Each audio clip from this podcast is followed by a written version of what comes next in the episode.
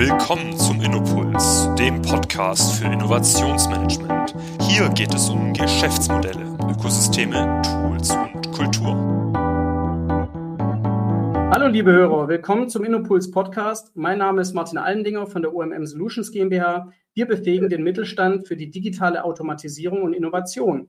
In der heutigen Folge wollen wir erneut über das Thema Innovationsökosysteme sprechen, speziell mit dem Fokus auf digitale Ökosysteme. Dabei darf ich heute mal wieder zwei sehr spannende Gäste begrüßen, und zwar beide von der Ullmann Group. Das ist einmal die Katrin Günther und einmal die Jasmin Franz. Hallo, ihr beiden. Hallo, Martin. Hallo, schön, dass ihr da seid und meiner Anfrage folgt seid. Und ähm, ich freue mich wirklich sehr, dass ich euch beide heute dabei habe, weil es, glaube ich, wirklich nicht so viele Menschen gibt, die eben ähm, in dem ganzen Thema Partnerschaften, auch Ökosysteme so tief drin sind wie ihr. Ähm, und das eben auch speziell in dem, äh, ich würde mal sagen, doch in der konservativen Branche Maschinenbau. Ähm, bevor wir da einsteigen thematisch, will ich natürlich erstmal, dass die Hörer auch wissen, mit wem wir hier es eigentlich zu tun haben. Kathrin, möchtest du vielleicht ganz kurz einfach mal dich vorstellen, sagen, welche Position hast du denn heute bei Uhlmann? Ähm, wie bist du vielleicht auch zu Uhlmann gekommen und was machst du eigentlich noch so nebenher? Ja, sehr gerne. Und erstmal vielen lieben Dank, dass wir heute hier sein dürfen in deinem Podcast. Wir freuen uns sehr darüber. Ja, wie du schon gesagt hast, mein Name ist Katrin Günther, bin mit dem Titel Vice President Digital Solutions bei Ullmann äh, beschäftigt und äh, damit verantwortlich für den digitalen Geschäftsbereich ähm, des Maschinenbauers Ullmann. Äh, Ullmann ist vielleicht eher bekannt äh, im Schwäbischen als Maschinenbauer für Verpackungsmaschinen äh, und wir haben seit ein paar Jahren auch einen rein digitalen Geschäftsbereich sind dort 185 Personen, die Softwarelösungen für die pharmazeutische Produktion ähm, entwickeln. Und äh, ja, ich darf zusammen mit diesen fantastischen Kollegen in diesem Team äh, diesen Geschäftsbereich eben in den letzten Jahren aufbauen und auch weiterentwickeln bin 36 Jahre alt oder jung, je nachdem, aus welcher Perspektive das, äh, man das sehen möchte. Und äh, neben äh, meiner Tätigkeit bei Ullmann äh, bin ich auch noch äh, in weiteren Netzwerken aktiv, äh, unter anderem in der BBCon, der Baden-Württemberg Connected, wo wir uns natürlich auch intensiv mit den Themen Digitalisierung und Innovation auch beschäftigen. Super, vielen Dank. Also da kommen wir auch gleich nochmal drauf zu sprechen. Stichwort Netzwerke. Ich glaube, das ist ja auch wirklich, sage ich mal, das Entscheidende. Und sofern ich informiert bin, habt ihr euch auch, glaube ich, über das Netzwerk BWCon kennengelernt. Ähm, und äh, du bist heute nicht allein, Katrin, sondern du hast die Jasmin äh, mitgebracht. Hallo Jasmin. Ähm, und du bist ja noch nicht so lange bei, bei Uhlmann, ähm, aber hast auch schon wirklich, wenn man deine Vita anschaut, viel Erfahrung im Bereich Innovation gesammelt. Ähm, vielleicht kannst du auch ganz kurz beschreiben, was ist deine Aufgabe jetzt bei Uhlmann und, und wo kommst du auch her? Mhm, gerne. Also auch von mir, hallo. Freut mich, hier zu sein. Ähm, ich bin jetzt bald gut zwei Monaten ähm, bei Uhlmann in der Business Unit von der Katrin Digital Solutions.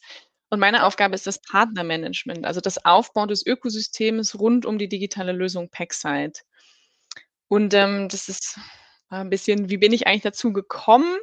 Ich glaube, das liegt alles in meiner Vergangenheit vergraben. Ich bin eigentlich von meinem Hintergrund der Biochemikerin, ähm, war nach dem Studium, habe ich gesagt, jetzt muss ich erstmal schauen, wie ich das alles anwenden kann, mein Wissen aus dem Master und habe nicht promoviert, dem, was man eigentlich macht als gute Naturwissenschaftlerin.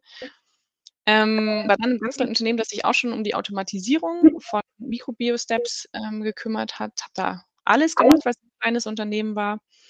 Und dann bin ich zu einem Pharmazeut gegangen ähm, und mit einem Trainee eingestiegen, wo man auch wieder breiten, breite Einsichten bekommt und bin ähm, durch Zufall in der Experimentierstation hängen geblieben, dem Innovationsmanagement. Und da beschäftigt mich, also für mich ist das eine sehr interdisziplinäre Funktion ähm, wo man verschiedene Sprachen spricht. Also ich habe quasi, ich nenne es mal BWL on the job gelernt. Ja. Ähm, mit den Technikern, mit den Shopfloor-Mitarbeitern, aber auch mit dem Management.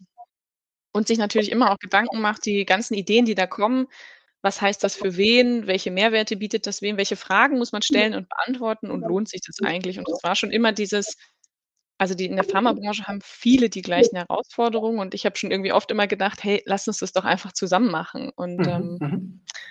ja, ich ähm, bin jetzt in der Funktion, wo ich genau das machen kann. Also wo ich diese Synergien, die es da draußen gibt, also all die tollen Lösungen, vielleicht auch durch Uhlmann, durch die Packside-Lösung zugreifbar machen kann. Super. Ich meine, da hast du schon jetzt einige Punkte angesprochen. Synergien hast du angesprochen, du hast Pexat angesprochen, da kommen wir auch nachher nochmal äh, drauf zurück. Vielleicht zu Beginn noch. Ähm, und du hast auch dieses äh, die Offenheit beschrieben, du hast auch dieses sehr enge Zusammenarbeiten beschrieben. Ähm, vielleicht auch nochmal an Katrin die Frage, dieses ähm, BWCon-Netzwerk, das ist ja auch nicht jedem Begriff. Ähm, das gibt es ja schon seit einigen Jahren. Ich glaube, ihr habt jetzt sogar ein Jubiläum äh, erst kürzlich, glaube ich, äh, gefeiert oder, oder habt es momentan. Kannst du vielleicht auch nochmal erklären, ähm, vielleicht auch ein bisschen auf einer Metaebene, was, was kann man da auch von BWCon lernen? Ähm, was, was verbirgt sich hinter einem Technologienetzwerk ähm, und wie habt ihr dann auch konkret zueinander gefunden? Genau, also äh, für die Hörer des Podcasts, wir haben vor der Aufnahme gewitzelt, wo unsere Liebesbeziehung äh, denn begonnen hat äh, und Liebesbeziehung in Anführungszeichen. Äh, also der Ort, an dem Jasmin uns kennengelernt haben, ist tatsächlich die Bibicon. Und äh, ähm, die meisten und auch wir kannten, glaube ich, beide Bibicon vorher nicht, bevor wir uns in einer Innovationsgruppe kennengelernt haben. Das ist tatsächlich ein Netzwerk, äh, das jetzt, wie du richtig sagst, Jubiläum feiert, nämlich wurde vor 25 Jahren gegründet ähm, mit dem damaligen Ziel, das Thema Innovation und Technologie, ähm, gerade im digitalen Umfeld, ähm, eben der, ja, der Wirtschaft, den Organisationen, den Hochschulen näher zu bringen, weil man damals schon irgendwie das Gefühl hatte, das könnte etwas sein, was irgendwie mehr Impact haben wird. Und äh, mittlerweile gibt es dieses Netzwerk seit äh, 25 Jahren äh, mit mehr als 700 Mitgliedern, äh, ganz große Unternehmen aus Baden-Württemberg, eben aber auch ganz kleine die sich eben zu ganz vielen Themen rund um Digitalisierung und Innovation austauschen und dort wirklich ein Netzwerk sich aufgebaut hat, ähm, beispielsweise wie die Blue Ocean Group, ähm, ein Netzwerk eben, wo Jasmin und ich uns eigentlich ursprünglich kennengelernt haben, wo die Innovationsverantwortlichen sich treffen und ähm, sich gegenseitig einfach auch ein Stück weit inspirieren, aber eben auch Hilfestellung geben. Und äh, dieses Netzwerk bietet eben ganz viele Themen mehr, ähm, eben rund um die digitale Transformation, mittlerweile auch Plattformökonomie, und eben ganz aktuell, deswegen auch sehr passend zu diesem Podcast, natürlich auch rund um Partnermanagement, Ökosystem, was ja mittlerweile schon fast wieder ein Buzzword ist, äh, ähnlich wie das Wort digitale Transformation. Aber eben man sieht, äh, was der Bedarf eben ist, dass viele Unternehmen ähm, eben auch feststellen, ich kann jetzt eine digitale Lösung oder ein Innovationsthema nicht unbedingt alleine angehen und möchte es vielleicht auch gar nicht alleine angehen und zu sagen, wer in meinem Umfeld, ähm, sei es äh, mögliche Partnerschaften, sei es aber auch ein Wettbewerber oder andere kollaborative Partner, könnten denn mit mir gemeinsam dort etwas äh, auf den Weg bringen, um äh, auch ein Stück weit auch gemeinsam und auch schneller vielleicht erfolgreich zu werden. Und daher ähm, ist dieses Netzwerk äh, durchaus sehr, sehr hilfreich und äh, für uns auch immer wieder spannend und eben verschiedene Menschen und Unternehmen auch kennenzulernen. Ja, spannend finde ich dabei, dass, so höre ich es raus, also äh, BWCon ist jetzt nicht der Grund, warum Jasmin jetzt bei, bei Uhlmann arbeitet, sondern ihr habt euch quasi vorher kennengelernt und jetzt findet ihr euch quasi wieder. Das ist, glaube ich, auch eine wichtige Info, dass man quasi schon vorher als Innovationsmensch in gewisser Weise grundvernetzt ist, nenne ich es mal. Und dann trifft man vielleicht zusammen und arbeitet auch vielleicht an konkreten Themen für, die, für dieselbe Organisation. Ist, Jasmin, glaubst du, das ist so eine Grundvoraussetzung, die man als Innovationsmanager äh, gerade auch im Mittelstand mitbringen muss, diese, diese Offenheit und auch diese Bereitschaft, sich an mehreren Netzwerken zu vernetzen, nicht nur in einem, sondern mehreren? Ja, ja, ich glaube, das hilft unglaublich weiter. Auch in der Arbeit als Innovationsmanager trifft man immer wieder auf Hürden und man stellt dann, wenn man sich vernetzt, fest, ah, das haben auch andere, ja. Also es ist irgendwie vollkommen normal und man kann echt auch gut von anderen lernen. Also diese ähm, viel beschworenen Best Practices bringen total viel, sich da offen miteinander auszutauschen. Und ich glaube, was auch noch ganz, ganz wichtig ist, ähm, und das ist zum Beispiel auch in der Blue Ocean Group meiner Meinung nach gegeben, ist genau dieses Vertrauen zueinander. Also es geht nicht um Hochglanzfolien, sondern sehr ehrlich zu sagen, was man gemacht hat, was lief daran auch schief, mhm. ja, was habe ich daraus gelernt und welche Fehler müsst ihr vielleicht jetzt nicht nochmal machen. Also was habe ich schon mhm. bezahlt, ja, und welches Lehrgeld habe ich schon bezahlt. Also ich finde generell im, im Arbeitsleben, aber auch im Innovationsmanagement speziell vielleicht, ist tatsächlich das Thema Vertrauen dass man mhm. weiß, man, es geht um die Sache. Es geht hier nicht um Politik oder einzelne Personen hervorzuheben, sondern ähm, wir arbeiten gemeinsam an der Sache und das ist das, was mich motiviert. Mhm. Ich glaube, das ist ganz schön, weil das, was du jetzt gerade auch äh, schon aufgezählt hast, das ist ja, wenn man das jetzt, sag ich mal, auf einen anderen Kontext überträgt, ne, also verlassen wir mal gedanklich äh, BWCon und, sag ich mal, auch die Vernetzung von, von Innovationsmanagern beispielsweise, die Mechanismen bleiben ja sehr oft die gleichen. Und wenn wir jetzt auch mal zu, zu Ullmann äh, kommen, dann, dann gab es da ja auch gewisse Entscheidungen schon vor ein paar Jahren, ähm, da, da schaue ich gerade auch nochmal Katrin an, ähm, wo man ja, sag ich mal, noch stärker, denke ich, äh, kannst du jetzt bestätigen oder vielleicht auch eher verneinen, dass man noch stärker im Bereich Digitalisierung Fuß fassen wollte ähm, und hat dann eben einfach gewisse Entscheidungen getroffen, wo man dann eben zu dem Punkt kam, dass man sich mit Ökosystem ähm, befasst hat. Ist das korrekt oder wie würdest du beschreiben, war da der Weg in der Historie? Ja, das war natürlich sehr kompakt zusammengefasst, was eine lange Reise ist und auch immer noch äh, andauernde Reise ist. Aber im Grundsatz ist es schon so, dass wir, und das unterscheidet uns vielleicht ein bisschen von anderen klassischen Maschinenbauer, jetzt nicht auf einer grünen Wiese entschieden haben, ah, wir bauen Maschinen und jetzt müssen wir auch noch was Digitales machen, mhm. ähm, sondern tatsächlich ist so ein bisschen ein Innovationszyklus zwar vorangegangen, das heißt, wir haben eine ganz lange oder eine längere Ideation-Reise gemacht, haben da sehr viele Kunden interviewt, äh, versucht rauszuarbeiten, was sind die Pain Points und was sind so die Herausforderungen, vor denen unsere Kunden stehen. Und damit für uns auch abstrahiert, ähm, was sind denn mögliche digitale Lösungen und was könnte unser Angebot in Zukunft auch darstellen. Gleichzeitig ist es aber so gewesen, dass Ullmann schon seit vielen Jahren äh, Softwarelösungen baut, auch maschinenunabhängige Softwarelösungen baut. Und so kam so ein bisschen das eine zum anderen, weil wir uns natürlich überlegt haben, wir haben doch das Thema Track and Trace, das regulatorisch in der Pharmaindustrie natürlich seit vielen Jahren getrieben wird uns eine große installierte Basis und auch einen Namen erarbeitet. Und äh, die Frage war schon ein bisschen, was machen wir denn damit? Ne? Also gibt's, ist das vielleicht auch ein ganz äh, guter Rohdiamant, um das nächste Level der Digitalisierung zu erreichen? Oder ist es etwas, was wir danach wieder begraben, ne, um mal das andere Extrem zu zitieren? Und äh, durch diese Ideation-Phase haben wir natürlich schon ähm, ein Stück weit äh, das Feedback bekommen, ja, ihr seid, ähm, ihr seid an den richtigen Themen dran, ihr seid, äh, stellt auch die richtigen Fragen, aber ihr seid halt, wenn wir euch als Maschinenbauer sehen, mit dem Verpacken eben nur ein Teilabschnitt einer ganzen Wertschöpfungskette. Und unsere Kunden haben uns sehr klar zu verstehen gegeben, dass sie eben nicht von Ullmann die Ullmann-Lösung fürs Verpacken haben möchten und vom vor- und nachgelagerten äh, Prozessabschnitt dann wieder eine eigene digitale Lösung, sondern äh, eigentlich ein Stück weit andersrum gedacht. Also die Pharmazeuten interessieren sich so sehr, sehr stark für den kompletten Wertschöpfungsprozess und der beinhaltet natürlich verschiedene Abschnitte, kommt auch beim Verpacken vorbei. Und so kam natürlich äh, ein Stück weit eine harte Formulierung oder Forderung unserer Kunden, nämlich die gesagt haben, naja, entweder ihr ähm, Ihr stellt uns am Ende des Tages die Daten zur Verfügung aus eurem Equipment, eurer Maschine und gebt die frei äh, für andere Partner und Lösungen, die dort quasi, ich sag mal, in der Automatisierungspyramide über euch sind oder neben euch stehen. Mhm. Oder aber ihr ähm, ja, tut euch vielleicht zusammen, auch mit anderen Partnern der Wertschöpfungskette oder mit anderen Partnern, die generell im pharmazeutischen Produktionsumfeld aktiv sind und äh, nehmt dort vielleicht die Chance wahr, etwas äh, in, zu entwickeln und in den Markt zu bringen, was es so heute noch nicht gibt. Und Damals gab es diesen Begriff Ökosystem an der Stelle noch nicht, aber äh, im, im, Nachgang betrachtet war es vermutlich so der erste Haken, um zu sagen, okay, wie viel Power haben wir eigentlich allein und wo macht es vielleicht Sinn, auch einfach zu Partnern oder Kooperationen auch einzugehen. Mhm. Und äh, das ist aber auch, auch, spannend, wie du das sagst, also dass, dass ihr quasi auch ähm, unabhängige Software schon gebaut habt im Vorfeld. Das wird ja auch, sage ich mal, eine wichtige Voraussetzung, gewisserweise so ein Mindset sein, dass man ja auch immer so eine gewisse Grundautonomie trotz trotzdem sich äh, vielleicht erhält oder auch zumindest von den Kompetenzen her auch abbilden kann. Weil ähm, gerade bei dem Thema Ökosystem ist ja oft so auch die Frage, wer kann denn überhaupt am Ende ein sogenannter Ökosystemorchestrator sein? Wer kann denn überhaupt so ein äh, Ökosystem gestalten? Und da müssen ja, glaube ich, schon gewisse Kriterien auf denjenigen ähm, äh, zurückfallen. Ich meine, Jasmin, wie, wie, siehst du es, wenn du jetzt eben ja äh, zu, zu Uman gekommen bist, ähm, aber eben, äh, sag ich mal, auch in dieser Wertschöpfungskette vorher zu Hause warst und dich da auch ganz gut auskennst? Ähm, wie, wie, siehst du das? Wie verändert sich da die Branche? Welche Rolle spielen da Ökosysteme? Und auch in Bezug vielleicht auf deine neue Rolle, ähm, was, was kannst du da in dem Sinne auch bewirken oder was ist da auch, sage ich mal, deine Aufgabe? Mhm. Also ich kann das nur bestätigen. Die Forderung, wenn man jetzt nur für seine Maschine eine digitale Lösung baut, ja, da sagt dann der Pharmazeut, das ist jetzt irgendwie schön und gut, aber ich habe hier ja nicht nur eure Maschine stehen, ich habe hier ja noch zig andere Maschinen und das ist auch, also ähm, Verpackung ist natürlich ein Teil der Wertschöpfungskette im pharmazeutischen Prozess, aber eben auch nur einer. Da kommen noch viele Schritte davor und natürlich auch noch danach.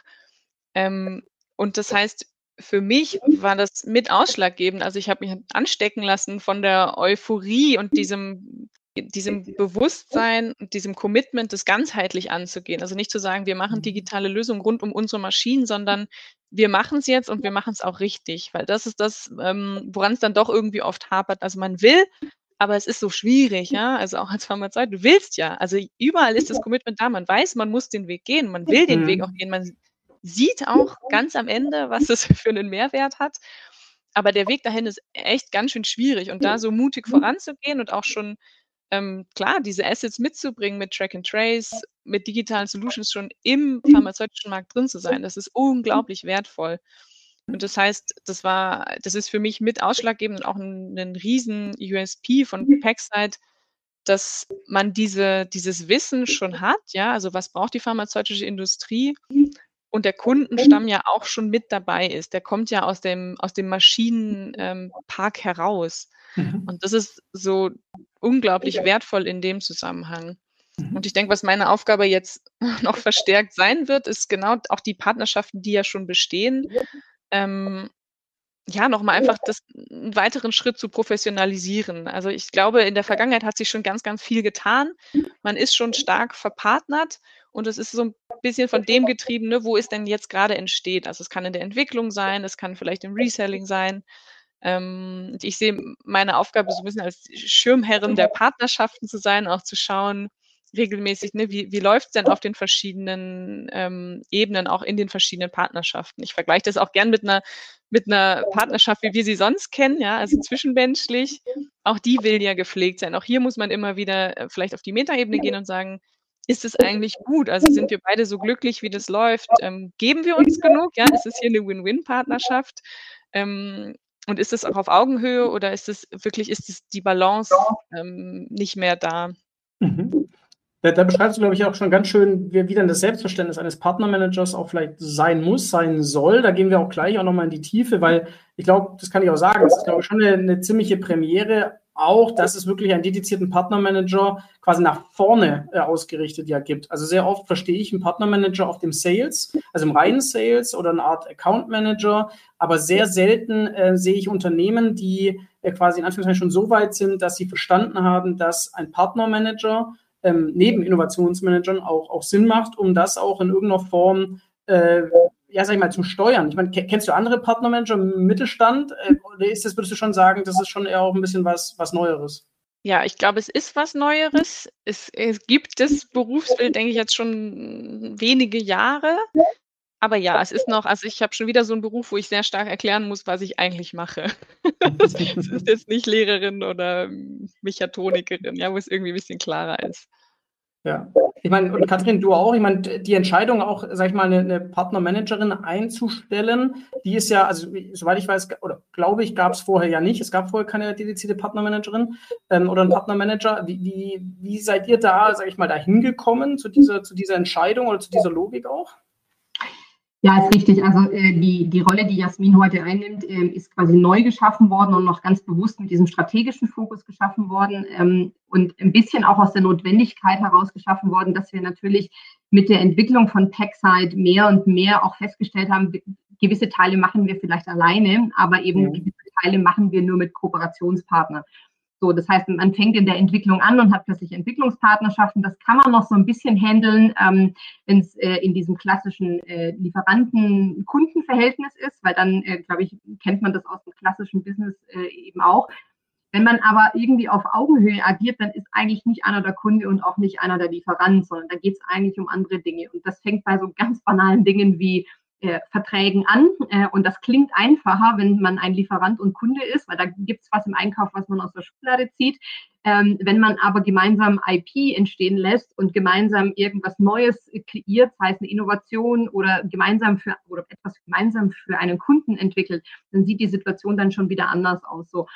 Und getrieben durch das ganze Thema Innovation ähm, ist es für uns natürlich schon irgendwann mal auch die Frage gewesen, können wir alles selber machen in dieser kurzen Zeit? Also wir wissen alle, Plattformökonomie ist ein sehr schnelllebiges Geschäft. Und äh, der schwäbische Anspruch ist ja durchaus immer alles selbst zu machen, weil nur dann ist es richtig und gut. Äh, und das ist auch ein Lernprozess, äh, glaube ich, dass es äh, auch andere gut können und äh, dass man denen auch vertrauen kann.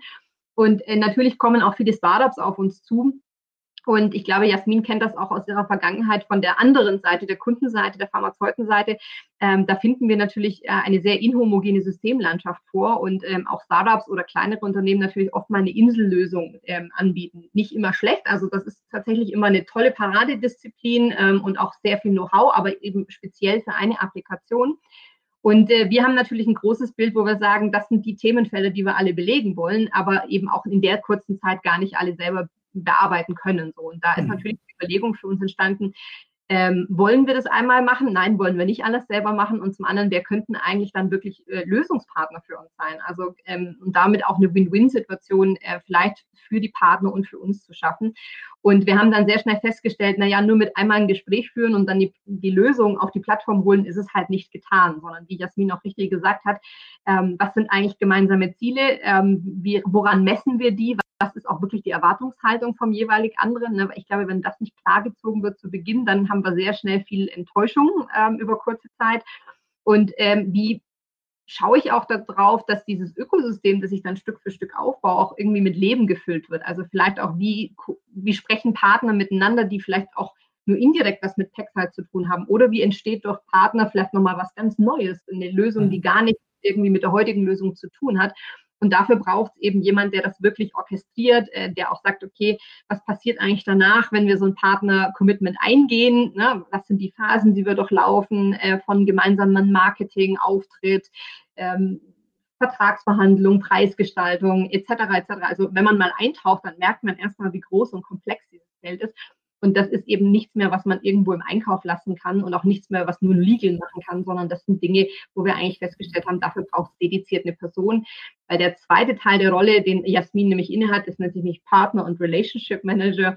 Ist, äh, und sie sagte das ja auch schon, Relationship, weil ich glaube, am Ende des Tages ähm, hat es sehr, sehr viel mit, mit Menschen zu tun. Ähm, vertraut man in das Produkt, in die Lösung, ähm, in die Vision. Und äh, dafür braucht es einfach auch viel Beziehungsmanagement. Und äh, das ist, glaube ich, eine ganz zweite wichtige, wesentliche Grundlage dafür. Mhm. Ja, also ich glaube, äh, also super spannend, äh, dass du es das auch nochmal uns da mitgenommen hast und erklärt hast, wie jetzt überhaupt zu dieser Entscheidung kam und was da, sag ich mal, auch die Anforderungen sind an, an so eine Person.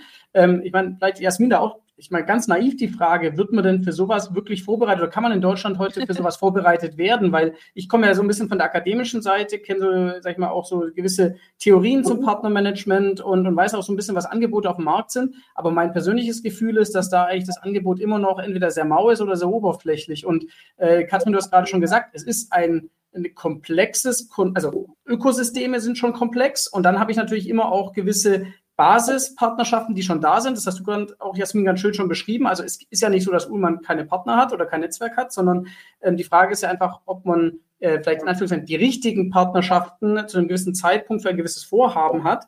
Ähm, und das muss man ja jetzt ja irgendwie auch ein bisschen proaktiv steuern. Und das stelle ich mir schon als eine sehr anspruchsvolle äh, Aufgabe ähm, vor, ähm, wo man auch auf allen Ebenen unterwegs ist, strategisch, operativ, man muss verschiedene Leute verstehen, man muss methodisch wahrscheinlich auch äh, irgendwie gucken, dass man sich da sortiert, weil ansonsten man in dieser Vielfalt untergeht. Aber ich meine, Jasmin, wie, wie kann ich mir das vorstellen? Also wie kommt man von so einem Innovationsmanager zu so einem Partnermanager? Mit was für einen Gedanken geht man daran? Oder kann man sich darauf vorbereiten? Oder ist es dann auch wieder Learning on the Job? Oder wie, keine Ahnung. Ja. Ja, also ich würde es vor allem als Learning on the Job beschreiben. Wenn du gute weitere Fortbildungskurse kennst, sag gern Bescheid. Aber tatsächlich gehe ich noch diese Woche auf die Plattformmachertage. Ich denke, das wird sich so verhalten wie mit dem generellen Innovationsmanagement. Das wird ja auch zunehmend, wird jetzt auch an den Unis mitgelehrt. Ähm, das wird bestimmt bald erweitert um Partnerthemen, um Ökosystemthemen. Gibt es teilweise auch schon. Also es ist nicht so, dass das völlig vom Himmel fällt. Ähm, in meinem Fall ist es aber tatsächlich also ich, ich tauche da jetzt einfach ein und versuche das nochmal von so einer Metaebene einfach aufzunehmen. Ne? Was gibt es schon? Das wird schon gemacht. Was macht auch, ich glaube, es ist immer sehr, ne, der gesunde Menschenverstand kann ich sehr empfehlen. Der ist, ähm, das nochmal so zu hinterfragen und auch zu verstehen, ganz bewusst zu fragen, warum macht ihr das bisher so? Und dann, ja, genau, wie du sagst, ich sehe mich da als sortierende, organisierende Rolle, auch als vermittelnde in der Mitte und tatsächlich natürlich auch nicht isoliert. Also ich weiß, mhm. dass bei Ullmann ein riesiges Netzwerk gibt, das lebt schon. Und ich habe jetzt nicht den Anspruch zu sagen, und ich beherrsche das jetzt alleine, sondern natürlich bin ich weiterhin angewiesen auf die Kolleginnen, die draußen sind, die äh, sehen, was sind denn die Needs, was geht gerade im Markt und dass wir das dann zusammen angehen und, und weiterbringen. Mhm. Ich meine, da ist es doch dann auch, und da auch nochmal an Katrin, ähm, nämlich die, die, also man kann ja, sage ich mal, generell Partnermanagement betreiben und man kann auch Netzwerke betreiben. Das kriegt man ja, sage ich mal, einfach her. Das heißt, einfach die Kontakte, die ich habe oder die ich auch äh, wichtig finde, auf einer Individualebene, aber auch als Organisation, die, die kann ich ja pflegen, das wird ja auch meistens gemacht. Aber wenn es dann auch nochmal Richtung Packside geht oder auch Richtung Innovationsökosysteme, wo man auch sagt, man will in irgendeiner Form gemeinsam Wertschöpfung betreiben, dann muss ich ja schon ein bisschen strategischer, vielleicht auch ein bisschen durchdachter, vielleicht auch ein bisschen strukturierter an die Sache rangehen, was ja oft so unter dem Buzzword dann Ecosystem Design oder so äh, auch läuft. Und ähm, ich weiß von dir, du hast mir auch mal so ein bisschen berichtet, dass ihr auch ein bisschen am Markt geschaut habt, wie, wie könnt ihr eigentlich euer eigenes Vorgehensmodell für dieses Thema entwickeln, weil es ist ja nicht einfach ein Business Model Canvas, was ich ausfülle, sondern das ist ja äh, sagen wir, viel multidimensionaler, viel komplizierter auch, ähm, äh, gibt viel mehr Möglichkeiten, viel mehr Abzweigungen und so weiter. Ähm, was, was hast du da gemerkt? Rein vielleicht auf einer Methodenebene auch. Also äh, hilft es oder stört es eher oder wie würdest du es, wie würdest du es beurteilen? Ja, also ich glaube, Methodenbaukasten macht es natürlich immer einfacher, wenn man so ein neues Thema rangeht. Und äh, ich kann mich erinnern, als wir so begonnen haben, haben auch wir beide miteinander gesprochen ähm, über das Thema Ökosystem. Und ich, ich meine, ich glaube, ich habe mal gefragt, kennst du irgendeinen Methodenbaukasten, ähm, wie man so ein Ökosystem aufbaut? Und äh, du hattest geantwortet, nee, aber sag mir Bescheid, wenn dir einer über den Weg läuft. Und äh, es ist tatsächlich so, also so, ich glaube, vor zwei Jahren zum ersten Mal uns so da inhaltlich damit auseinandergesetzt haben, da ähm, kriegt man bei Google als Antwort, wenn man Ökosystem eingibt, immer noch irgendwelche Pflanzenhinweise und wie man äh, Kulturen äh, mit irgendwelchen ökologischen Aspekten sauber aufbereitet. Ähm, mittlerweile glaube ich, äh, ich müsste es mal nochmal googeln, aber gibt es hoffentlich andere Treffer, wenn man das eingibt. Und äh, äh, so war das auch zu Beginn. Wir haben natürlich überlegt, okay, was gibt es an Literatur, was gibt es an, äh, an Forschung, was gibt es an den Unis und es war entweder super, super theoretisch, sodass es eigentlich nicht äh, wirklich in, in, in so einem Unternehmen und auch in einem Mittelständler, wo es ein bisschen hands-on-mäßig zugeht, irgendwie anwendbar gewesen wäre. Mhm. Oder aber es war äh, super, äh, wie soll ich sagen, ähm, super fluffy, also im Sinne von ähm, das Buzzword Bingo habe ich dann innerhalb von fünf Minuten voll gehabt. Aber es war nie so, dass ich jetzt gesagt habe, okay, da gibt es jetzt diverse Templates oder es gibt einen Prozess, wie man da so durchgeht, wo beschrieben ist, was sind die Rollen, die man in einem Ökosystem einnehmen kann, etc. Und ähm, so mit der Zeit hat, hat, kristallisieren sich so ein paar Player, glaube ich, auch am Markt heraus. Wir sind auch dann vorgegangen und haben uns tatsächlich äh, extern äh, jemand, ähm, ich sag mal, wir haben jemanden identifiziert, der uns auch wirklich mit einem Methodenframework ähm, unterstützt hat, ähm, das vom MIT kommt, das für uns auch sehr praktikabel war, ehrlich gesagt. Ne? Ich glaube, jedes Framework an sich ist immer nur eine Guidance, aber man muss ja. halt überlegen, was davon in mein Geschäft, was kann ich, äh, was kann ich übernehmen und was muss ich vielleicht auch anpassen, so dass es sich jetzt nicht wie Fremdkörper anfühlt. Und so für uns auch mal wirklich dann unser Framework ein Stück weit definiert ähm, und vermutlich jetzt auch nochmal verändert. Ähm, und es lebt ein Stück weit auch, aber dann mal zu sagen, okay, wie funktionieren Ökosysteme, was davon passt für uns und der zweite Aspekt, der da immer noch so ein bisschen reinkam, war natürlich ähm, über all dem, was wir bauen, also das Thema Plattformökonomie, Plattformökosysteme. Ähm, da, da schwirren wir ja auch noch so ein bisschen mit, wohl wissen, dass das im B2B-Umfeld immer ein bisschen anders aussieht wie im B2C. Und viele der Beispiele, die dann eben vorhanden waren, waren tatsächlich aus dem B2C-Bereich. Das heißt, man kann die jetzt nicht eins zu eins im B2B und vor allem nicht in der regulierten Industrie wie der unsrigen irgendwie übernehmen. Das heißt, man muss schon ein bisschen kreativ sein, aber es wäre auch ehrlich gesagt zu einfach, wenn man irgendwas Copy-Paste übernehmen kann. Und ähm, wie Jasmin, glaube ich, auch sagt, es gibt mittlerweile mehr wie vor zwei Jahren, aber es ist mhm. auch noch nicht das große, breite Thema. Aber ich glaube, es wird immer wichtiger werden, gerade jetzt, wo man diesen, diesen Überschwung sieht, eben von B2C auf B2B und eben sieht äh, in ganz vielen Industrien, dass man eben als der Lonely Rider nicht irgendwie alles lösen kann. Ne? Und daher wird es so wichtiger und relevanter werden. Aber ich finde ich finde den Punkt wichtig auch nochmal, weil ich glaube, sehr oft oder sehr lang ist man beim Zuge der Plattformdiskussion ähm, letzten Jahren, so, ich weiß nicht, von 2015 bis 2019 ja auch so diese Winner takes it all und ähm, am Ende sind wir alle bei Alibaba so ein bisschen. Das war ja stark die Diskussion. Ähm, sehr stark digital getrieben, sehr stark äh, Venture Capital gedacht auch, sehr stark global gedacht. Und jetzt ist es ja so ein bisschen, dass man doch merkt, okay, es ist in Anführungszeichen vielleicht nicht so einfach, sondern ähm, am Ende gibt es ja schon gewisse Verflechtungen, gerade im B2B-Kontext. Ähm, und jetzt äh, überlegt man sich einfach, ob man ähm, noch mehr gemeinsam es irgendwie auch in Richtung Wertschöpfung treiben kann. Und es muss ja auch lustigerweise noch gar keine digitale Plattform sein. Das kann ja schon auf ganz anderen Ebenen sein. Das vorher zum Beispiel Entwicklungspartnerschaften angesprochen als Vorstufe, ähm, weil es natürlich immer hilft, schon, sage ich mal, Ressourcen zu bündeln. Und Jasmin, du hast vorher auch schon von Synergie gesprochen. Und ich glaube, bei LinkedIn steht bei dir sogar äh, Synergie-Lover oder sowas. Das fand ich sehr, sehr gut. Also, weil darum geht's ja. Also ich muss ja wirklich versuchen, auf welcher Ebene der Synergien kann ich denn etwas gemeinsam zusammenführen, damit es äh, Sinn macht? Natürlich immer irgendwo mit auf die Wertschöpfung ausgerichtet. Ähm, aber wie, wie würdest du das beobachten, Katrin? Ähm, ist da, also ist man ein bisschen weg von diesem reinen Plattformgedanken und ähm, ist immer eine Plattform und äh, einer profitiert? Ähm, oder ist es nicht mehr jetzt hin zu so einem äh, Double-Win, Triple-Win-Gedanken, wo man immer mehr versucht, am Ende ist ein Ökosystem per se erst eigentlich dann ein Ökosystem, wenn alle davon profitieren in irgendeiner Form? Ja, und ich glaube, das ist also definitiv Zweiteres und ich glaube, das ist auch stark nochmal abhängig, was ist, denn mit, was ist denn meine Vision, mit der ich da antrete, egal ob das die äh, Vision der Plattform ist oder die Vision des Ökosystems. Also es muss ja schon irgendwie klar sein, was will ich eigentlich damit erreichen, jetzt ein Ökosystem aufzubauen, um da Ökosystem hinzuschreiben. Ich glaube, da ist keinem gewonnen, sondern dann haben wir am Schluss mehr Enttäuschte. Also es ist schon irgendwie wichtig zu sagen, was ist die Zielsetzung, wo wollen wir denn eigentlich hin? Und wenn ich feststelle, ich kann und will das auch gar nicht allein äh, erreichen, diese Vision, äh, dann muss ich mir überlegen, wie, wie tue ich es denn und was will auch der Kunde am Ende des Tages. Ne? Also ich, ein geschätzter Kollege von mir von Multivac, Marius Gradwohl, hat mal gesagt, ähm, wenn man in Ökosystemen denkt, dann muss man äh, denken nicht in Egosystemen, sondern in Ökosystemen. Also dieses, was ich oft noch sehe, ist, ähm, ich bin ein, Ego, ein, ein Ökosystem-Orchestrator, heißt, ähm, es geht alles um mich und äh, ne, ich als Unternehmen will alles gewinnen und äh, ich muss da noch einen Vorteil haben. Und ich glaube, wenn man mit dieser ein, äh, ja, mit dieser Haltung dahin geht, dann wird das Ganze nie florieren, weil äh, die anderen Partner immer das Gefühl haben, sie verlieren etwas dabei. Ne? Und mhm. das ist, glaube ich, schon dieses ich nenne es mal bewusst nochmal Ego des Unternehmens oder der Gewinnanspruch, den man dann äh, automatisch auch in der Vergangenheit erhoben hat, der muss tatsächlich aus meiner Sicht ein bisschen zurückgesteckt werden, sondern zu sagen, vielleicht gebe ich auch mal etwas in ein Ökosystem rein, ohne daraus gleich einen Profit zu ziehen. Aber der, der, der am Ende profitiert davon, ist der Kunde. In unserem Fall natürlich der Pharmazeut, weil durch eine Vielfalt, äh, durch Innovationen, durch eben Partnerschaften, die da eben vielleicht auch einen gemeinsamen Mehrwert für den Kunden entwickeln, eben viel mehr entsteht, als wie für den einzelnen Player in diesem Ökosystem. Ähm, aber das ist, glaube ich, auch wie, wie in der Partnerschaft auch, äh, wenn man nimmer nur reingibt und nichts zurückbekommt, äh, dann ist es auch sehr einseitig. Und ich glaube, deswegen ist auch ganz wichtig zu sagen, okay, was kann jeder reinbringen, was will jeder reinbringen was wollen wir am, am Ende gemeinsam ähm, erreichen. Und das ist, glaube ich, eine ganz wichtige Phase bei der Grundüberlegung dessen, was, warum wollen wir überhaupt ein Ökosystem machen. Mhm. Jasmin, würdest du da auch, also wenn du da auch noch reinhackst, gerade an das Wie, also wie man an ein Ökosystem auch rangeht, vielleicht auch sogar, vielleicht ein bisschen auch grüne Wiese gedacht, einfach um es zu vereinfachen. Ähm, kann das jeder machen? Sollte das jeder machen? Äh, was sind denn da vielleicht auch für Voraussetzungen? Weil meistens, ich meine es auch bei Uhlmann, es gibt halt einfach gewisse Voraussetzungen. Oder bei Heidelberger Druckmaschinen sieht man das ja auch schön. Die haben zum Beispiel irgendwie 50 plus X Marktanteil und dadurch können sie es auch leichter, sage ich mal, oder sind sie vielleicht leichter in der Rolle, um überhaupt Ökosysteme auch anzustoßen, nennen wir es mal so. Ja? Ähm, wie, wie, würdest du das vielleicht auch noch mit der, mit der Kundenperspektive ähm, auch noch so, so sehen?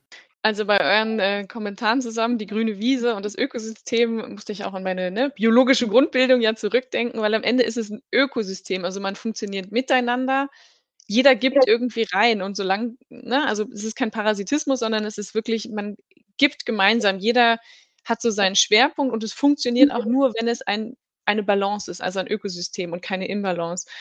Ähm, und das ist natürlich jetzt eine gute Frage zu sagen, ähm, ist es wirklich ein System? Ist es eine, eine Augenhöhe, wenn da so ein Schwergewicht drin ist und dann kommt ein kleines Startup daher, ne?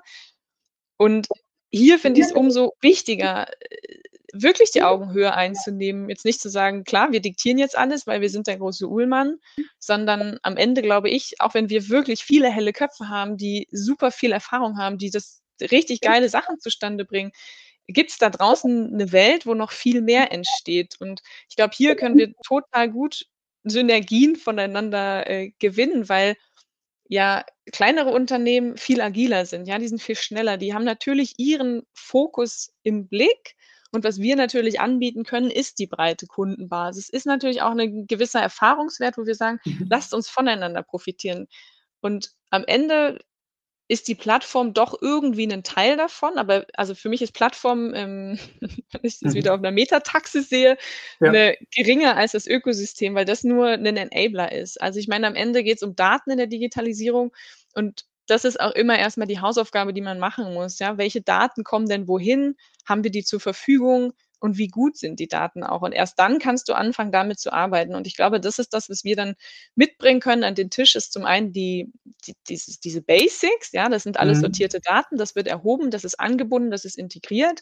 Und darauf gehend, das ist wie die fruchtbare grüne Wiese, auf der jetzt die Solutions entstehen, ja, die Bäume, die Pflanzen, die Büsche, ähm, um dann ein schönes Ökosystem zu bilden. Ja, ich fand, also absolut, kann ich nur unterschreiben, es ist natürlich auch interessant, wenn du eben auch als, als äh, Biologin da viele Parallelen dann siehst und auch dieses ganze Know-how dann auch, auch äh, mitbringst und hast, weil ich glaube, man kann schon sehr viel von der, von der Natur da lernen und da hat man vielleicht auch immer wieder so eine Art äh, ja, so, so ein Vergleichs- oder ein Referenzpunkt, wo man weiß, ja, so, das ist eigentlich die Bedingung. Also so muss es sein. Wenn wir so nicht unterwegs sind, dann wird es auch nicht funktionieren. Ähm, und am Ende muss ja auch der Orchestrator akzeptiert werden. Also unabhängig von den Marktanteilen oder von der Dominanz muss ja am Ende der Orchestrator zwangsläufig akzeptiert werden. Und wenn er das nicht schafft, dann, dann spielen ja auch die Marktanteile dann eigentlich auch nicht mehr so eine große Rolle, sei denn es ist halt ein Markt mit irgendwie 95 Prozent oder so, äh, Marktanteil, aber dann sind die natürlich auch grundsätzlich nicht so, nicht so gesund. Ja, also von daher, das natürlich. Ja. Absolut, genau. Mhm. Wie, wie, würdest du ähm, jetzt auch, ähm, wenn wir noch mal auf deine jetzige Rolle oder zukünftige Rolle äh, eingehen ähm, und gerade auch mal dieses Thema Partnermanagement noch mal ein bisschen aufbohren? Und ähm, du hast ja auch gesagt, es ist eben auch Relationship, ja, es geht vor allem um Beziehungen, also es geht sicher um Part, die richtigen Partner zu identifizieren ähm, oder auch, ähm, sag mal, mit welchen schon mal gesprochen hat, wieder zu reaktivieren. Aber es geht ja vor allem darum, diese Beziehung auch zu pflegen. Ähm, Gibt es da irgendwelche schon, weiß ich nicht, Besonderheiten, irgendwelche äh, Tools, irgendwelche Best Practice, wo du sagst, das kann man? Oder ist es einfach sehr viel Kaffee trinken? Ähm, ist es irgendwie äh, zu sagen, ich muss mindestens pro Woche mit zehn äh, Leuten einfach gesprochen haben, um um auch dann Gefühl zu bekommen, weil die Frage ist auch immer, wer ist der Partner? Ja, also man braucht ja auf der anderen Seite auch Menschen ähm, in verschiedenen Rollen, die, sage ich mal, ja auch ein ähnliches Verständnis vielleicht haben, wie man selber, um überhaupt in so eine Richtung zu, zu gucken. Ja, also du hast schon viele Aspekte gerade ähm, aufgezählt. Ich glaube, die Erwartungshaltung, dass man sehr klar darüber ist, ne, was, was möchte ich von dieser Partnerschaft oder was erhoffe ich mir von dieser Partnerschaft, dass man hier sehr klar ist und dann ist es eine Mischung aus quantitativ und qualitativer Bewertung. Also ich glaube, wenn man immer nur Kaffee trinkt und hat am Ende eine sehr große Kaffeerechnung, aber es kommt dann nichts mehr rum, dann wird auch irgendwann der Kaffeehahn zugedreht, ja. sondern es ist auch wirklich dann zu sagen, wie können wir unsere, wie können wir unseren Erfolg messbar machen? Also genau das gleiche wie bei Innovation am Anfang gibt es da einfach diese Phase, wo man Vertrauen aufbaut, wo man sich auch überlegt, was macht man überhaupt? Man geht natürlich in den Markt und fragt nach Feedback und irgendwann kommen aber die Früchte. Und ich glaube, das ist ganz wichtig, sich immer wieder ähm, in die Augen zu schauen. Kann auch natürlich digital sein oder remote und zu sagen, wo stehen wir denn jetzt gerade? Sind wir gut unterwegs? Ähm, was sind, was sagen die harten Fakten, aber auch, wie ist denn euer Bauchgefühl? Also fühlt ihr euch hier noch wohl und habt ihr Lust, Teil dieses Ökosystems zu sein? Hm? Ich würde das immer als Mischung ansehen. Also wir sind Menschen und wir müssen auch den Mensch immer hinter der Funktion und den, den KPIs sehen. Mhm. Ja, das ist, also ich glaube, schön, auch mit, mit dem Vertrauenaspekt und da vielleicht auch an, an Katrin dann auch nochmal die Frage, ähm, äh, in der, in der, Forschung differenziert man, das fand ich immer ganz schön, zwischen Vertrauenswürdigkeit und Vertrauen. Und Vertrauen stellt sich ja erst im Zeitablauf äh, meistens ein. Ähm, und davor ist es so eine Art Vertrauenswürdigkeit, wo man eben äh, ein Gefühl hat, äh, wo man sagt, ähm, ich habe das Gefühl, dass ich demjenigen vertrauen kann. Ich kenne ihn zwar noch nicht gut, aber jeder kennt es von uns. Man trifft eine Person, unterhält sich mal mit der zwei Stunden, denkt, man kennt die irgendwie schon seit mehreren Jahren, einfach weil diese Vertrauenswürdigkeit so so stark ist und so ausgeprägt ist. Ähm, wenn du an jetzt die Zeit in den letzten Jahren auch denkst, wo ihr Partner ähm, angebandelt habt oder, oder, oder versucht habt zu etablieren, ähm, gab es da auch Momente, wo das irgendwie geswitcht ist für euch, wo ihr gesagt habt, das ist eigentlich eher vielleicht so eine Vertrauenswürdigkeit am Anfang, so ein Beschnuppern und irgendwann war es dann wirklich Vertrauen und woran hat sich das dann auch gezeigt, dass das das ist?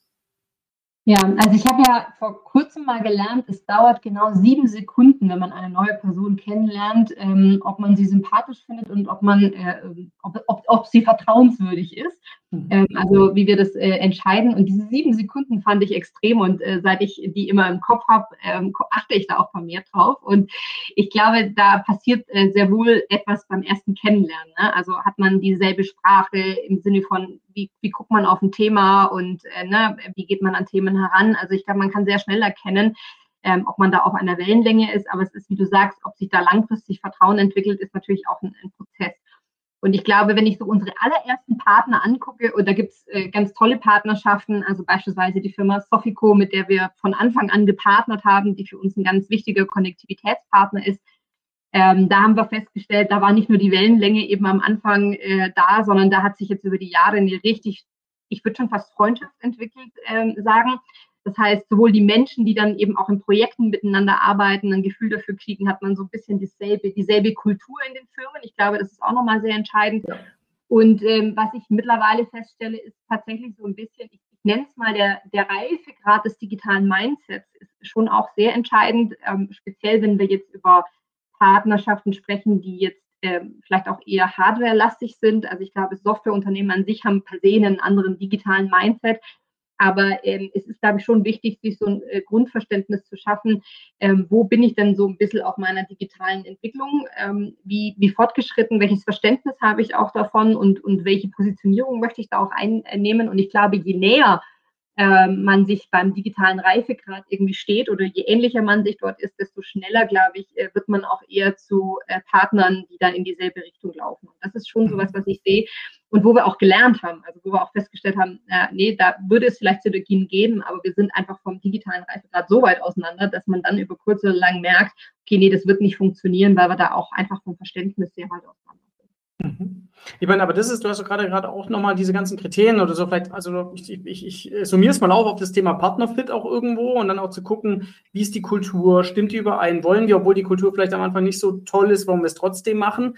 Ähm, ich meine, Jasmin, wie siehst du das? Ich glaube, Partnerschaft nach Ökosystem ist ja nicht jetzt ein Massenthema, sondern es ist ja doch eher was, ähm, was sehr selektiv ist, ähm, äh, wo man, wo man äh, auch vielleicht nicht unbedingt partnern muss, aber partnern kann.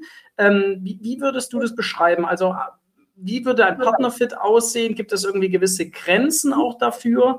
Ähm, weil ich glaube, das Schwierigste oder das, das, das Blödeste ist ja, wenn so Partnerschaften zu Bruch gehen und man unfassbar viel oder beide Seiten unfassbar viel ähm, Energie, Zeit, Geld reingesteckt hat. Deswegen macht es ja Sinn, das irgendwie vorher auch schon im Kleinen festzustellen, ob man irgendwie zueinander passt oder, oder nicht, oder? Also wie, wie mhm. würdest du das sehen? Ja, ähm, ich glaube, man kann Matrixen, äh, Matrizen aufstellen. Ähm, welche Kriterien muss ein Partner erfüllen? Ähm, ist auch wichtig, sich da ein bisschen klarer zu werden. Also was wollen wir eigentlich? Was ist gut für uns und was ist nicht gut für uns? Ähm, das auch transparent zu spielen, ja, also auch zu sagen, wie viel Freiraum geben wir einander. Auch hier muss sich das Vertrauen ja wieder aufbauen, denke ich.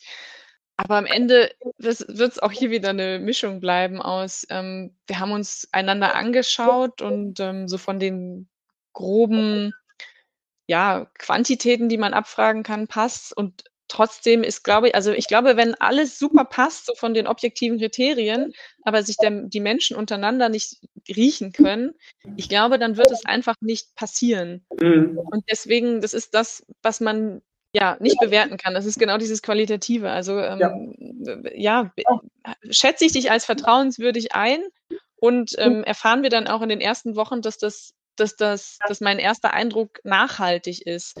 Oder habe ich schon vom zweiten Eindruck her, bin ich irgendwie enttäuscht? Allein wenn einer total Wert auf Pünktlichkeit legt und der andere mhm. kommt irgendwie eine halbe Stunde zu spät und sagt dazu dann gar nichts, ja. Also kann man ja. damit dann auch offen umgehen. Das sind jetzt nur ganz kleine Beispiele, aber ich glaube, das sind so die Wellenlängen, die tatsächlich mhm. reinspielen mit am Ende. Klar.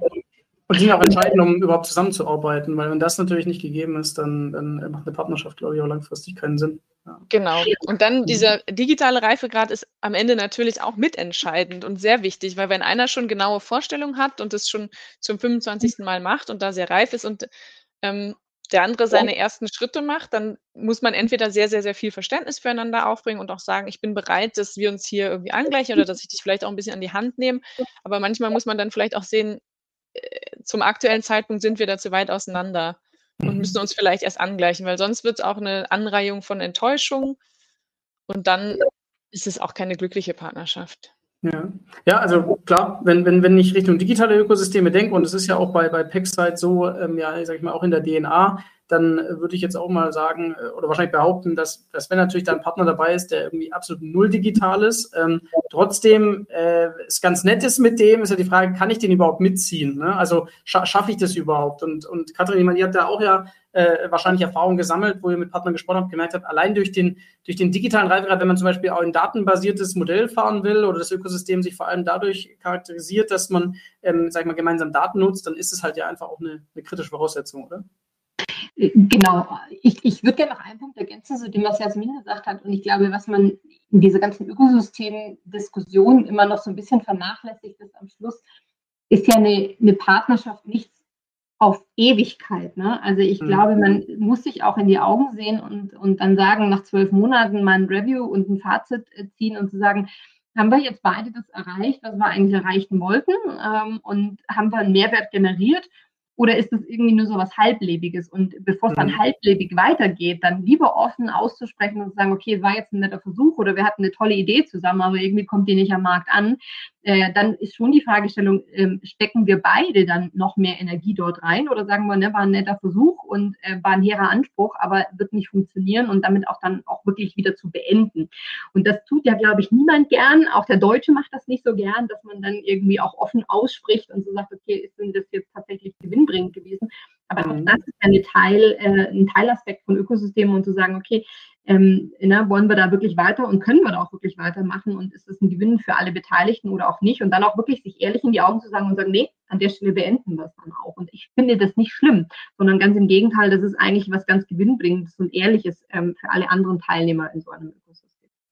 Ja. ja, also wenn man sich danach noch in die Augen gucken kann, ich glaube, das ist auch ein wichtiges Kriterium, wo man sagen kann, dann, äh, dann hat auch die, ist auch die Beziehung grundsätzlich gut, weil man auch gegenseitig mit, mit Kritik oder vielleicht auch unterschiedlichen Sichtweisen ähm, oder auch vielleicht dann auch Zielen, die sich verändern, kann ja auch sein im Rahmen der Partnerschaft, dass Unternehmensziele sich verändern, dass sich Strategien verändern und dass eben vielleicht eine Partnerschaft zu einem Zeitpunkt X super Sinn gemacht hat, aber zum Zeitpunkt Y halt dann vielleicht nicht mehr so äh, relevant ist. Das ist natürlich einfach diese Dynamik, wo ja auch dann am Ende die Komplexität herkommt. Ja. Ähm, wenn wir uns vielleicht gegen Ende auch noch ein bisschen einen Ausblick wagen und so ein bisschen überlegen, wo, wo geht das Thema hin? Also vielleicht auch Jasmin äh, an, an dich, äh, du ja da jetzt auch, auch durchstartest ähm, und überlegst, was, was kommt da so in den nächsten ein, zwei Jahren auf dich zu? Was, was glaubst du auch, ähm, vielleicht auch in anderen Branchen, nicht nur, nicht nur bei Ullmann, was glaubst du, wie das ganze Thema Partnermanagement sich da und vielleicht auch Ökosysteme verändern wird? Also ich glaube, dass es äh, zunehmende Wichtigkeit bekommt, was wir ja jetzt schon auch schon merken, ja, dass das Thema mehr Präsenz bekommt, dass man eben, wenn man Ökosystem googelt, auch andere Arten von ähm, Ökosystemen findet, digitale Ökosysteme. Ähm, für uns bei Uhlmann äh, haben wir natürlich die Vision, aus der Plattform ein Ökosystem zu machen, mit den verschiedenen Partnern, mit den verschiedenen Playern, die es dafür braucht, ähm, auch noch ein Stück professioneller zu werden, mehr Erfahrung zu sammeln. Was brauchen auch die verschiedenen ähm, Partner?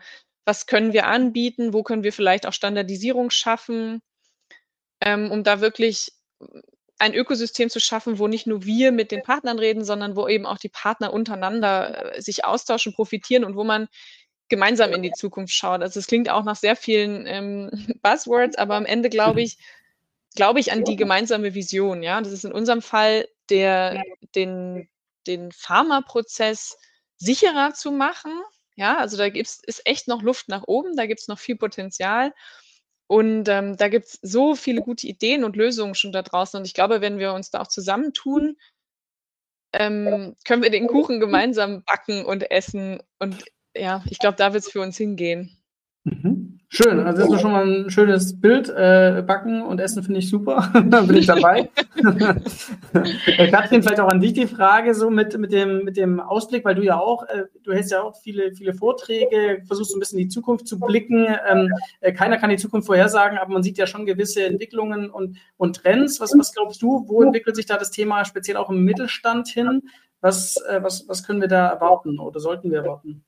Ja, ich glaube, dass dieses Ökosystem-Thema wird viel, viel wichtiger werden. Und wie gesagt, ich glaube, es ist einfach auch oftmals nur ein, Naming für etwas, was viele Unternehmen auch schon tun, aber es gewinnt vielleicht eine andere Dimension. Und ähm, ich glaube auch, oder ich bin fest davon überzeugt, dass es nicht nur ein Ökosystem für ein Unternehmen gibt. Ne? Also ich glaube, diese Frage zu stellen, wenn man etwas angehen möchte, sei es eine Innovation oder ein Thema, äh, gibt es für uns immer vier Optionen. Äh, make, buy, partner oder contribute so nennen wir das immer. Also der, der Schwabe baut natürlich am liebsten alles selber, ähm, aber dann gibt es natürlich auch was am, am, Markt, was man sich kaufen kann. Äh, man kann eben partnern.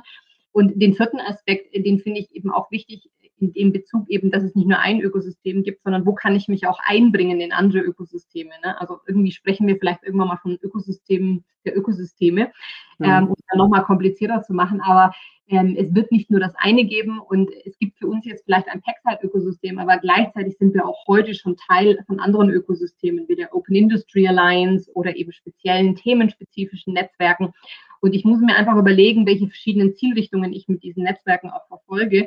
Und äh, nichts ist schlimmer, wie eine Karteileiche in solchen Netzwerken zu sein. Also ich glaube, dann kann man es auch belassen, ähm, sondern ich ich glaube, muss, man muss sich schon fairerweise die Frage stellen, warum trete ich einem solchen Netzwerkökosystem bei? Was will ich dort einbringen? Was bin ich auch mhm. bereit, dort hineinzugeben? Und wie will ich es gestalten, sodass sich es eben für alle Beteiligten eben auch auszahlt? Und das wird sicherlich mehr und mehr in den Vordergrund kommen, glaube ich. Mhm. Sehr schön. Also ich glaube auch nochmal, die, diese, du hast noch die Differenzierung jetzt am Ende so ein bisschen auch gemacht. Ich, ich bin ja, also vielleicht in manchen Ökosystemen bin ich sogar proaktive Kraft oder treibende Kraft und bin ähm, vielleicht in anderen Ökosystemen zwar auch äh, dabei, aber vielleicht ein bisschen reaktiver, aber da, da will ich auch dabei sein oder soll ich auch dabei sein. Ähm, aber sich darüber klar zu werden, auch, dass ich auch unterschiedliche äh, Funktionen oder Rollen einnehmen kann, je nach Ökosystem, macht es natürlich insgesamt dann auch nochmal deutlich komplizierter und, und multidimensionaler. Aber ich glaube, das ist doch äh, was, äh, was uns auch, glaube ich, für die Zukunft ähm, ja, glaub, Mut macht oder auch spannend sein äh, wird, ähm, wie da jede Organisation das für sich interpretiert, wie offen man dort auch dann unterwegs sein möchte und was man auch aus diesen ähm, ja, ich sag mal, Ökosysteminteraktionen dann auch macht am Ende des Tages. Super. Ähm, wir wären damit am Ende. Erstmal herzlichen Dank äh, an euch beide für wirklich äh, diese Tiefe auch und dass ihr auch äh, beschrieben habt, äh, nicht nur, sage ich mal, wie, wie ihr das bei, bei Uhlmann macht oder plant, sondern auch eben aufgrund äh, der Erfahrungen bisher und auch euren Marktbeobachtungen, äh, herzlichen Dank für diesen spannenden Podcast und äh, ich würde mich freuen, wenn wir in einem Jahr uns auch nochmal wieder zusammensetzen, einfach mal schauen, wie ist das Thema Ökosysteme weitergegangen? Ist es so ähm, oder ist es vielleicht sogar eher wieder ein bisschen abgeebbt, wie es ja oft so bei, bei Buzzword oder Trendthemen ist?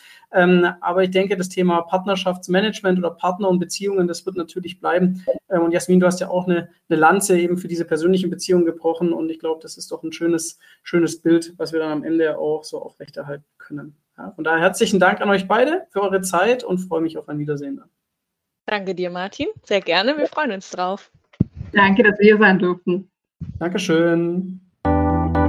Das war Innopuls, der Podcast für Innovationsmanagement. Hier geht es um Geschäftsmodelle, Ökosysteme, Tools und Kultur.